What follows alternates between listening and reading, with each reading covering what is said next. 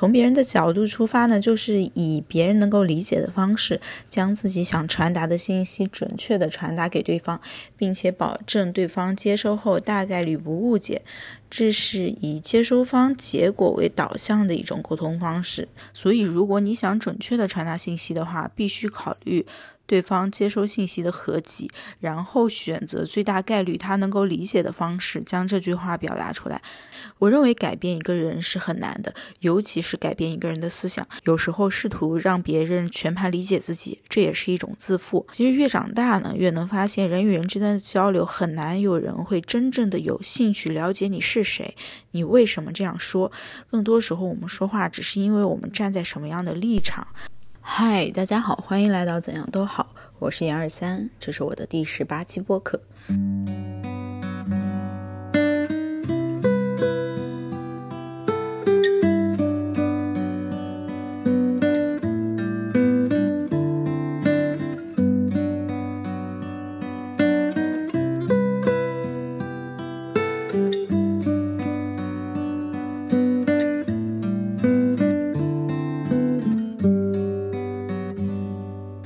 今天这期节目呢，想跟大家聊一聊沟通，想聊一下我最近的一个感悟，就是从原本的全力输出自己的观点，到从别人的角度出发进行沟通。这期节目其实是有文字版的，我发表在我的公众号“怎样都好”里面。如果大家有兴趣的话，可以去微信搜索我的公众号“怎样都好”和我的播客同名，或者你可以点击声音文稿里面的 show notes 里面的链接，直接跳转到我的这篇文章查看。希望我的文章能够对你有帮助。那今天的主题呢，其实不是涉及工作，我我想说的场景是关于我们日常的生活和闲聊当中。我们如何在和他人交流的时候，把自己的想法传递给别人？我一开始的时候会觉得我很难把自己的想法完整的传递给别人，但是今天突然有个声音，他冒出来问我说：“完整真的这么重要吗？”这让我开始反思：我真的有必要完整的把自己的想法传递给别人吗？我应该以什么样的态度进行沟通呢？那在自己想了一些事情，理了一些思路，包括看了其他人的回答以及文章之后呢，我开始明白，有时候我们并不一定要把自己的全部思想传递给别人，别人也没有义务去理解我们全部的思想，特别是涉及到日常生活的闲聊，我们只需要从别人的角度出发，给出适当的意见，说出适当的话就可以了。那接下来的内容分为三个部分，第一部分是什么是从别人的角度出发，第二是为什么要从别人的角度出发，从别人的角度出发有哪些好处，第三是我们如何在生活中实践这一方法。首先呢，第一部分是什么是从别人的角度出发。从别人的角度出发呢，就是以别人能够理解的方式，将自己想传达的信息准确的传达给对方，并且保证对方接收后大概率不误解。这是以接收方结果为导向的一种沟通方式。意思就是呢，当你表达信息的时候，不是单纯的以自己的方式说出自己想说的话。而是去考虑接收方他能不能接收到你想表达的信息，以这样的一种思维模式为出发点进行沟通的一种方式。第二部分，为什么要从别人的角度出发进行沟通？我觉得在日常生活当中，我们其实都是希望自己想表达的信息是被对方接收到的，所以呢，你需要在传递信息的过程当中确保信息没有被误解。但是，鉴于人和人之间大概率误解是存在的，所以你需要从对方的角度出发，以保证对方能够理解你传递的信息是什么。这里呢，我摘录了一位匿名作者他写的关于误解是如何产生的，我把他说的误解产生的过程也画了一幅画。这幅画呢，我放在 show notes 里，大家如果有兴趣的话，可以点击查看。接下来我将简述一下误解是如何产生的。误解呢，是某人说了一段话，这个人是发送方，他说的这段话有若干种可以说得通的歧义版本，我们称为 A B C D E F。沟通结束的结果是，说话人的意思是 A，听到这话的人，也就是接收方，却认为意思是 F。这个时候，我们就称其为发生了误解，也就是发送方想表达的是 A，但是接收方接收到的是 F。我针对于这个过程呢，画了这张图，大家可以看到，左边这个黄色头发的女孩呢。她说的这句话，同时他认为这句话可以产生的误解的预期的全集是 A、B、C，他甚至没有考虑到 D、E、F 这些可能。但是右边的这个女孩呢，她接收到了同样的一句话，但是她理解这句话的全集就是 C、E、D、F，所以我们看到交集也就是 C。也就是说，如果说接收方和发送方他们存在交集的话，这句话才可能会被理解。当然，这也是可能。并不代表一定会被理解，所以作为说话的一方，你在说话之前呢，就应该考虑到你传达的意思是否是在对方的合集里面。但是呢，我们不是每一次沟通的时候都会知道对方的合集里有什么，尤其是和陌通陌生人交流的时候，所以我们需要通过一些浅浅的交流来进行判断对方和我们是否拥有交集。这里我认为分为两种情况。第一种情况是你想表达的意思是 A，但是对方的合集里没有 A，这时候是一定会产生误解的，因为你和对方是处于不同的合集里，你们并没有产生交集。第二种情形是你想表达的意思是 C，但是对方的合集里面也有 C，这时候有一定概率对方能理解你的意思。也就是说，有可能，但是不是百分之百，因为即使他的合集里面有 C，如果他在解读的时候愿意解读成 D、E、F，或者是有更大的概率解读成 D、E、F 的话，那你传达的信息也是不能被对方接收的。这就是两种情形。所以，如果你想准确的传达信息的话，必须考虑。对方接收信息的合集，然后选择最大概率他能够理解的方式将这句话表达出来，这样才能最大程度的保证这句话的含义能够不被对方接收。呃，具体应该怎么做呢？因为这里我讨论的是日常生活当中的沟通和交流，不限于工作的情况，所以我觉得解决方案应该还是比较简单的。我这里分两种情况讨论。第一种情况是跨服聊天，跨服聊天也就是你和对方拥有完全不同的合集。跨服聊天其实是游戏里的一种说法，意思就是在不同服务器里面的人相互说话，彼此是听不见的。也用这种说法呢来代指两个人说话彼此听不懂。我觉得这是我们人际交流当中经常遇到的一种情况，类似于我们常说的。不要和不讲道理的人讲道理，因为你所说的所有的东西都不会落入对方理解的合集，而且对方只会用你说的只言片语，以他自己能理解的逻辑来攻击你。这时候你说的任何一句话，其实都不是被理解，都是不能被理解的。这时候你说的任何一句话都是不能被理解的。那我觉得这种情况也是最好处理的。大概两至三次来回的沟通，你就能够了解对方的情况了。当你了解了之后呢，就尽可能避免跟对方聊天。毕竟，除非一方打破自己的认知边，否则的话，你们是不太可能相互理解的。更别指望通过聊天的方式就可以打破对方的认知边界。我认为改变一个人是很难的，尤其是改变一个人的思想。你想一下，你的人生有多少次认知拓展是通过和别人线下聊天获得的？几乎很少，几乎没有，对吧？因为我们日常线下聊天的时候，更多满足的是情感或者是简单信息交换的需求。推动边界的这种事情，其实是日常聊天就能做到的。如果是这样子的话，那我们读书或者是努力学习干什么？我觉得打破认知边界是一件非常不容易的事情，它需要你花费很多的时间，然后去重新调整自己的知识框架，这是一件非常不容易做到的事情。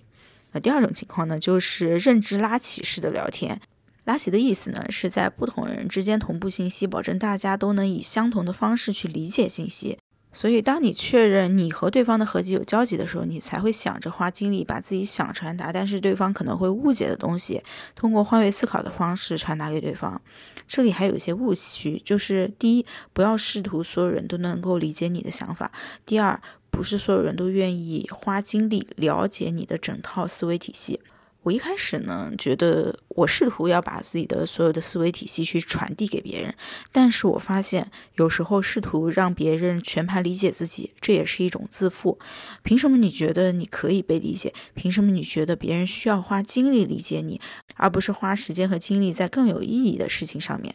千万不要试图让别人全盘理解你，这是非常耗费时间和精力，甚至于没有人能够做到的一件事情。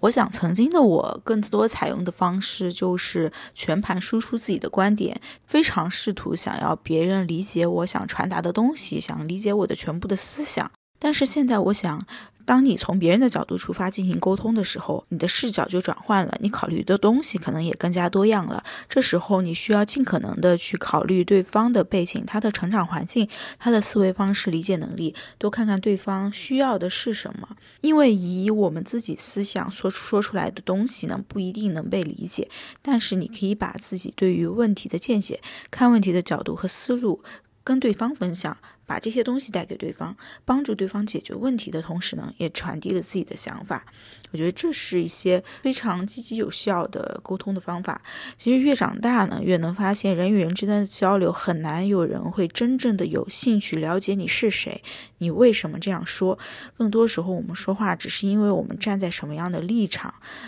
所以大多时候我们看到的表达也只是别人的一个切片而已，并不是他思想的全貌。日常生活中误解是经常发生的。从另一个角度上来想，我觉得误解未尝不是一件好事，因为他帮你筛选了和你不一致的人，省去了以后很多的沟通成本。因为你一旦发现这个人和你的想法是不一致的，你就没有必要去继续再跟他沟通了。你们两个完全没有交集，再沟通也不会起到更好的效果。但工作当中呢，可能就不会有这么佛系，因为你也虽然你需要从别人的角度出发进行沟通，但是呢会更复杂一些，因为你可能会涉及到呃你的利益诉求，你需要别人去接收你的一些观点和思想，需要达成自己的目的，那这个时候应对的方式可能相对来说就会复杂一些。嗯，等我以后再修炼修炼，再跟大家分享，结合一下我自己曾经的经历吧，我感觉。最难的日常的沟通是跟父母之间的沟通，因为跟同龄人之间的沟通倒还好，大家彼此都能够理解对方说的是什么。可能是因为我们有相同的成长环境，我们面临的时代环境是相同的，同时呢，我们也面临相同的困境。像今天年轻人离开家乡，在大城市打拼，在大城市生活，我们面临的困境是相同的，所以我们更加能理解对方。我们可能。我们没有办法很早的组建家庭、繁衍后代，这个时候，我觉得父母可能是不理解你的，因为他们的环境真的跟你成长的一点都不一样。所以，同龄人相对于父母是更好能够理解我们的一代人。那跟父母沟通的过程当中，确实真的有很多。试图想要去说服他们，但是他们真的不能够理解的事情，其实这就是像我说的第一种情况，就是跨服沟通、跨服聊天的感觉。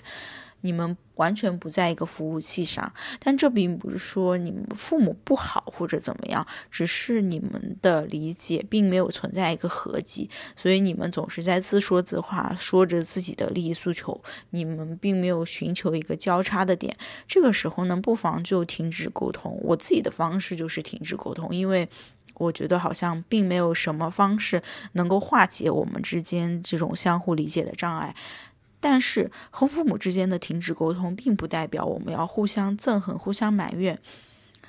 停止沟通的时候，是因为你站在父母的角度，站在他们的角度，能够理解他们之所以这样想，是有他们的局限性，是有他们的时代背景的。他们可能真的不能完全站在我们的角度想，就像我们未来有了自己的子女，也不能够站在他们的角度。完完全全站在他们的角度去想一样的，所以我们首先要理解他们，其次呢，我觉得就是采取不要太消耗的方式。如果一个问题真的沟通不了，那就不沟通。我们只要真的爱对方，对对方好就行了。毕竟。我觉得父母对我们的爱真的是这个世界上最独一无二的，所以当你遇到一些很难跟父母继续沟通下去的问题的时候，不妨先以理解的态度去包容父母，同时呢，尽量去避免跟父母的这些嗯沟通。当然，你可以在日常生活当中去不断的去。跟他们说，然后去改变他们的想法，这个是可以有的。我说的意思就是没有必要在一次谈话当中，如果对方的信息真的没有办法互通的话，没有必要因为这个吵架或者怎么样，因为真的就嗯双方没有办法做到，双方也尽力了，那这就是一件没有办法的事情。所以这就是我在沟通方面得到的一些感悟，希望对你有启发。今天要分享的这首歌呢，来自洪嘉豪的《主角光环》。这首歌是一首粤语歌。我在想，我们很多时候在人生的初期，或者在事业发展，或者人生的早期阶段，我们都是一些小角色，可能是不起眼的角色。但是你要相信，通过你的努力，通过你的不懈的坚持，总有一天呢，你可以获得你的主角光环。这个时候就是你最应该闪耀的时候，希望我们都能够拥有这样的时刻，也希望现在的自己可以一直坚持努力，不要浮躁，永远有一颗踏实的心，认真的做好自己当下应该做好的事情。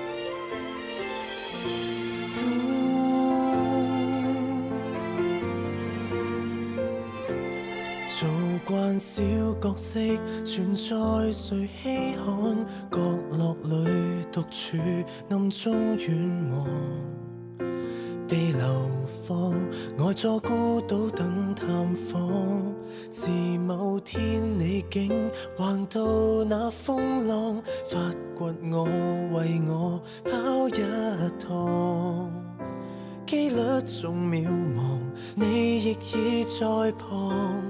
幻觉么？你已常着紧我，受尽无视的我，渐发光芒，奇迹做了主角。明谢任何剧情绝不抛低我，让无限桥段光阴一起消磨，围绕我。受宠的章节没结束过，从共同话题内可饰演我。未来十年后，愿故事还在播，尽管不免差错，和你总不错过。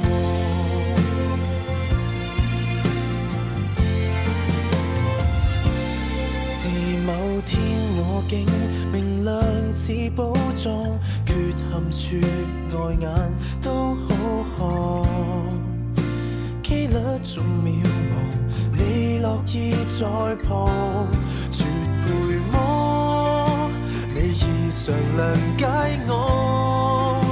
笨拙沉闷的我，没再隐藏，逃出内向死角。这何剧情绝不抛低我，让无限桥段光阴一起消磨，围绕我。受宠的章节没结束过，从共同话题内可饰演我。未来十年后，愿故事还在播，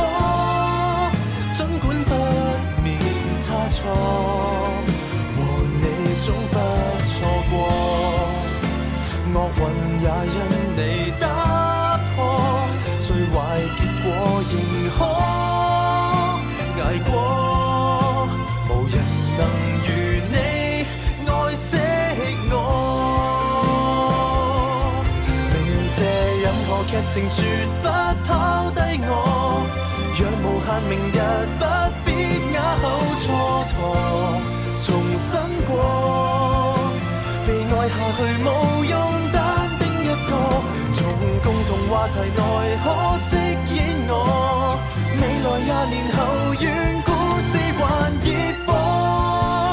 感激光环给我，炫耀我这种。